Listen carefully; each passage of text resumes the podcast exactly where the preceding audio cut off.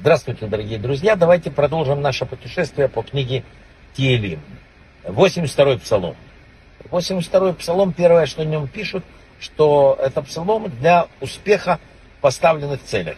То есть, когда человек поставил какую-то цель и вот все время к ней идет, ему очень удобно читать этот псалом, он помогает. Эм, написано, что псалом читают, когда идут в дорогу, особенно непростую дорогу, чтобы не уставать в дороге, чтобы достигнуть цели. Вот это такой, э, читают этот псалом.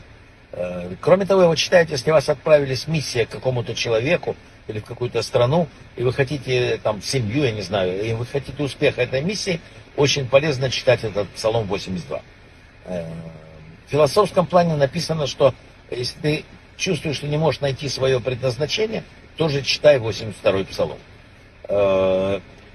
Перед судебными заседаниями, э, такими разбирательствами внутренними, э, какими-то не, не глобального характера, тоже читается этот псалом. Вообще, чтобы э, мы поняли, это серьезный псалом, он входит э, в седр э, Шир Алыйом, то есть ежедневное чтение Теевим, которые пели левиты в храме, и вот этот как раз псалом пели во вторник, а вторник это любимый день, то есть получается, что очень хорошо. Что еще написано? Написано, что для удачной поездки э, вот какое-то место, какой-то человек едет, или вы его отправляете, или вы хотите, что он благополучно доехал, надо, когда он только вышел в путь, произнести 82-й псалом, это будет ключ, даст ему удачу в его деле, сохранность пути и вернет его обратно, если это необходимо. Вот, пожалуй, все по 82-му. Брахава от слаха.